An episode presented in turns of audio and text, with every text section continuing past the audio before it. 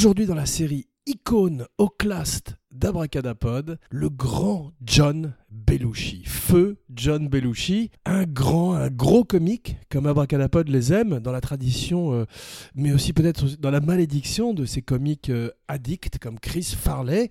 John Belushi, c'est un petit peu le prototype. Avant lui, il y avait Lenny Bruce, qui aussi était très marqué par l'héroïne, et dont la carrière est parti en vrille avec euh, son addiction. Et après euh, John Belushi, il y aurait Chris Farley. On verrait euh, que Chris Farley est un merveilleux acteur qui a quasiment modelé sa carrière et sa destinée tragique sur celle de Belushi. Il est mort au même âge que Belushi, à 33 ans. Abracadapod voulait rendre hommage à ces deux grands comiques qu'Abracadapod aime beaucoup, John Belushi et Chris Farley. Mais aujourd'hui, nous allons parler de John Belushi. Alors, il y a également Artie Lang, qui est un, un comique new-yorkais qui a flirté avec le désastre, comme on dit en Amérique, euh, avec la drogue surtout, et euh, qui a failli finir sa carrière et sa vie. Mais euh, son livre le raconte mieux qu'Abracadapod, un livre qui s'intitule Crash and Burn et qui est la suite de Too Fat to Fish.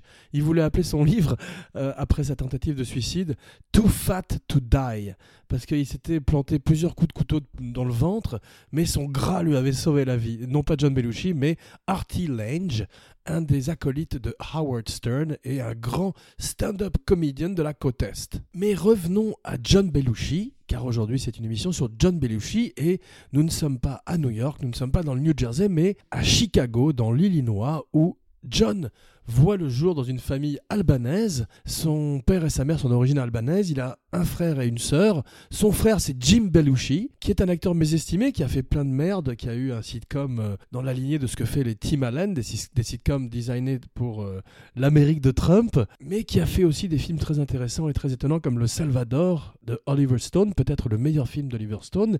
Et plus récemment, on peut le revoir dans Twin Peaks The Return, donc euh, Jim Belushi et David Lynch. On, peut rêver à imaginer ce que John Belushi et David Lynch auraient pu faire, une association incroyable, mais on peut voir aussi que malheureusement, Jim Belushi a remplacé souvent son frère dans le cinéma, et on peut se rêver également à Red Heat, le film de Walter Hill où Jim Belushi était face à Schwarzenegger en flic russe, un très bon film, une très bonne série B des années 80, eh bien elle aurait été euh, bien meilleure si John Belushi eût été face à Schwarzenegger dans un affrontement fantastique entre le slob et la machine russe de guerre. Cocaïnum, il dit à un moment dans le film, après avoir dévissé la fausse jambe d'un gangster russe et avoir versé de la cocaïne sur le sol. Chris Farley, euh, pour revenir un instant à lui, car euh, c'est un acteur qu'Abracadapod aimait énormément, Abracadapod vous recommande aujourd'hui en première recommandation Beverly Hills Ninja où Chris Farley fait n'importe quoi en ninja hystérique euh, dans Beverly Hills.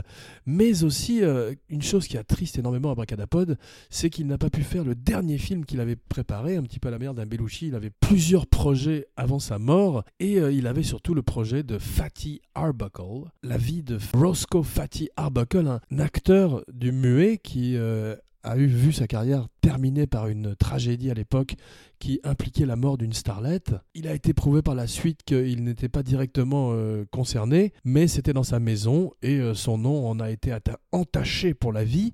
Il travaillerait par la suite euh, avec un nom de plume dans le cul, pardon, avec et, aurait du mal à retrouver la carrière qu'il avait eue avant puisqu'il était quasiment au niveau de Chaplin et une véritable star énorme du cinéma muet. Donc, Abracadapod, adorant quand les acteurs comiques partent dans le drame, lui en Fatty Arbuckle aurait été magique, à la manière d'un Jim Carrey quand il fait le Truman Show, du même Peter Weir. Malheureusement, euh, ça ne verrait jamais le jour, car euh, lui cesserait de voir le jour pour entrer dans la nuit éternelle. Abracadapod, un podcast sur la magie du cinéma, sur la magie des comiques, des comiques tragiques qu'Abracadapod aime énormément, à propos John Adam Belushi. 1949-1982. 33 ans, euh, une vie très courte mais incroyablement euh, plus remplie que tout le monde. Et euh, surtout, il n'avait pas du tout l'air d'avoir 33 ans. Quand on le voit à la fin de sa vie, il a l'air d'en avoir deux fois plus. Il ressemble plus à un Rod Steiger qu'à un homme de 33 ans. Et on va voir qu'il a une vie marquée par la drogue, par l'alcool, par l'addiction et par la folie, faisant de lui un comique qui est presque plus proche d'une rock star, avec lesquels il partagerait beaucoup d'aventures, puisqu'avec son groupe, les Blues Brothers, et au courant de son extraordinaire et fulgurant fulgurante ascension et carrière avec le Saturday Night Live, dont nous allons parler plus tard, il croiserait toutes les plus grandes rockstars de l'époque, de, des Rolling Stones à James Brown, il ferait la fête avec eux et euh, en paierait chèrement le prix par la suite. Mais Abracadapod aujourd'hui n'est pas un cautionary tale, un avertissement, mais un podcast sur la magie du cinéma, le podcast sur la magie du cinéma. Le nouveau slogan remplace un par le et veut parler aujourd'hui de John Adam Belushi, plus sous l'angle de l'artiste que sous l'angle de l'homme dévoré par les démons, mais nous ne pourrons par instant nous empêcher de faire quelques passages dans les ténèbres, car c'est une vie extrêmement ténébreuse, extrêmement tumultueuse, mais extrêmement talentueuse aussi. En 1980, il a à la fois euh, le premier disque dans les hit parades avec A Briefcase Full of Blues, avec son groupe des Blues Brothers, son groupe avec Dan Aykroyd, dont nous allons également parler aujourd'hui, son acolyte canadien. Et donc en 80, il a le premier disque, le premier show à la télévision avec Saturday Night Live et le premier film avec les Blues Brothers. Personne n'a pu égaler euh, ce trio extraordinaire depuis prouvant que John Belushi était un, acteur et un comique extraordinaire, une créature hybride, un mélange de Joe Cocker et de Richard Pryor, un véritable fan de musique, euh, d'abord de blues et, ensuite de punk. On va en parler également par la suite. John Belushi est au collège, il est le capitaine de l'équipe de football et euh, le prom king, le roi de la fête de fin d'année. C'est quelqu'un d'extraordinairement populaire dans son école et il rencontre Judy, son high school sweetheart, et l'épouse en 76. Spoiler alerte. Mais Abracadapod brûle les étapes. John Belushi commence à se passionner pour le théâtre, pour la comédie. Son père préférait qu'il reprenne le restaurant familial, mais il refuse et euh, déménage pour Chicago, pour le centre de Chicago. Il est né dans une banlieue de Chicago. Là, il fonde un groupe de rock en 1965, The Ravens. Euh, le groupe ne démarrerait pas et se séparerait après euh, un premier 45 tours. Belushi est à la batterie et au, au vocal. Ce qui est intéressant, c'est qu'il fait partie de ces comiques qui ont commencé comme comme Peter Sellers et Mel Brooks, chers au cœur d'Abracadapod. Alors, Abracadapod, aujourd'hui, c'est Abracadapop, un podcast sur la magie, le podcast pardon, sur la magie de la pop culture avec John Belushi, un des héros d'Abracadapop, dont nous allons retracer aujourd'hui le voyage des banlieues de Chicago au Château Marmont. Lors de sa dernière nuit tragique sur Terre, je vous avais dit qu'on ferait quelques incartades dans les ténèbres. À Chicago, euh, il fonde sa propre troupe de comédie, le West Compass Trio, où ils font euh, beaucoup d'improvisation, beaucoup de sketch, et euh, tout d'un coup, il est repéré par le patron de Second City, qui est euh, la grande troupe euh, de comiques de Chicago, d'improvisation et de sketch, et il est immédiatement mis sur la scène centrale et devient une des stars au même titre que Brian Murray Doyle, le frère de Bill Murray qu'il rencontre à l'époque, et Harold Ramis, qui euh, plus tard mettrait en scène les Ghostbusters et serait un des Ghostbusters également. R.I.P. Harold Ramis. R.I.P. John Belushi. Donc là, après l'échec de son premier groupe de rock, il n'y a plus d'échec pour John Belushi, c'est une ascension permanente. Il devient une des stars de Second City. Il est immédiatement, une fois de plus, remarqué par euh, des gens qui euh, sont extraordinairement impressionnés par son talent, par sa physicalité. C'est un cartoon vivant. C'est un des premiers euh, stand-up comedians qui mélange la folie de Harpo Marx, la physicalité d'Harpo Marx, avec l'époque, puisqu'il est hippie, il a les cheveux longs et euh, prend déjà de la drogue. Il n'est pas encore dans ce cercle infernal de drogue de plus en plus dur qui euh, arriverait par la suite, mais euh, c'est déjà ce qu'on appelle un party animal, mais toujours, toujours très charismatique, très populaire avec tout le monde. Et à Chicago, il est une véritable star. Le National Lampoon, un des grands, grands centres de comédie de l'époque, un journal, un magazine à l'époque, à l'origine, un magazine estudiantin de comique, je crois de Harvard. Abracadapod devrait faire une recherche sur le National Lampoon, spécial National Lampoon bientôt sur Abracadapod. Il y avait une couverture qui était très drôle où il y avait un chien sur lequel un revolver était braqué et euh, l'accroche c'était Achetez ce magazine ou nous tuerons ce chien. National Lampoon engage John Belushi pour Lemmings. Lemmings, c'est une comédie musicale qui est une parodie de Woodstock, une parodie de Hair des hippies avec Chevy Chase et également Christopher Guest. Christopher Guest euh, qui fonderait plus tard sa troupe qu'on verrait dans Best in Show, The Mighty Wind, plein de films extraordinaires. C'était également un des méchants de Princess Bride et un des grands comiques, un des grands comiques tristes d'ailleurs, quand on le voit dans la vie, il n'est pas gay, à la manière d'un Steve Martin. Et Chevy Chase est une star montante, comme nous allons le voir bientôt. Il repère également John Belushi dans Lemmings, où euh, John Belushi imite déjà Joe Cocker. Ça deviendrait euh, What would you say if I sang out of tunes? With a little help from my friends, je profite de la chanter aujourd'hui car Abracadapod a un rhume. Et oui, c'est pour ça que la, la voix d'Abracadapod est encore plus basse que d'habitude, ce qui permet à Abracadapod de chanter du Joe Cocker, du Joe Cocksucker.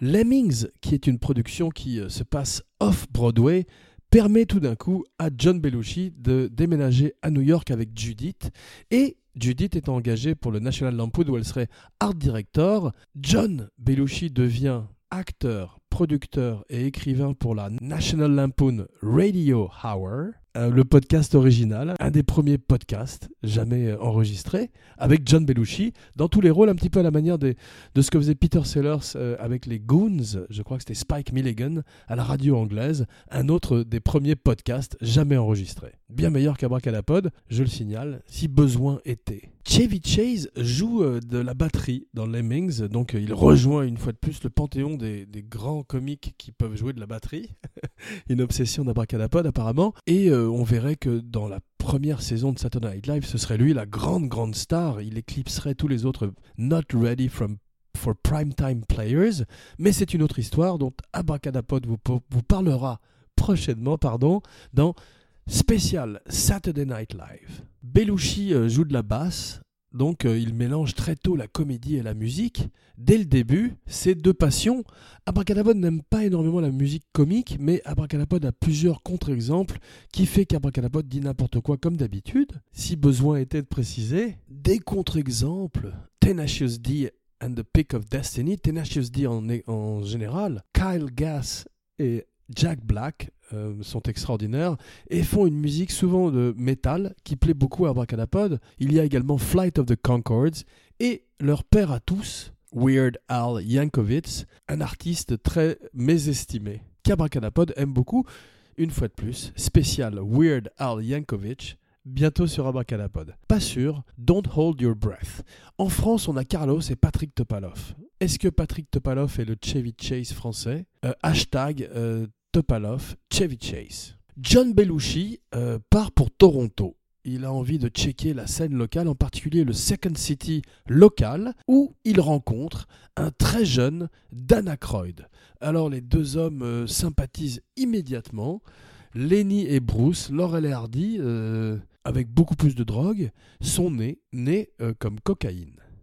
Judith met John Belushi à la porte de chez lui. Effectivement, son addiction à la drogue est de plus en plus incontrôlable, mais à chaque fois il revient et demande pardon. Il promet de, nettoyer son, acte, comme on dit en Amérique, mais à chaque fois il replonge car il ne fait pas véritablement le travail qu'on fait euh, aux alcooliques anonymes et refuse d'accepter euh, qu'il a un problème. De plus, son succès euh, de plus en plus phénoménal n'aide pas et euh, il est euh, de tous côtés tenté et séduit par euh, toutes sortes de, de péchés et de mirages. 1975, Chevy Chase et Lorne Michaels, Chevy Chase dont tout le monde dit beaucoup de mal à Hollywood depuis un grand nombre d'années, et un écrivain du nom de Michael Donoghue qui euh, est le head writer, l'écrivain principal de Saturday Night Live, le recommande à Lorne Michaels. Alors Lorne Michaels est une figure euh, légendaire de la comédie, non pas à l'époque, mais euh, aujourd'hui c'est le créateur, l'architecte de Saturday Night Live avec plein d'acteurs, plein de comiques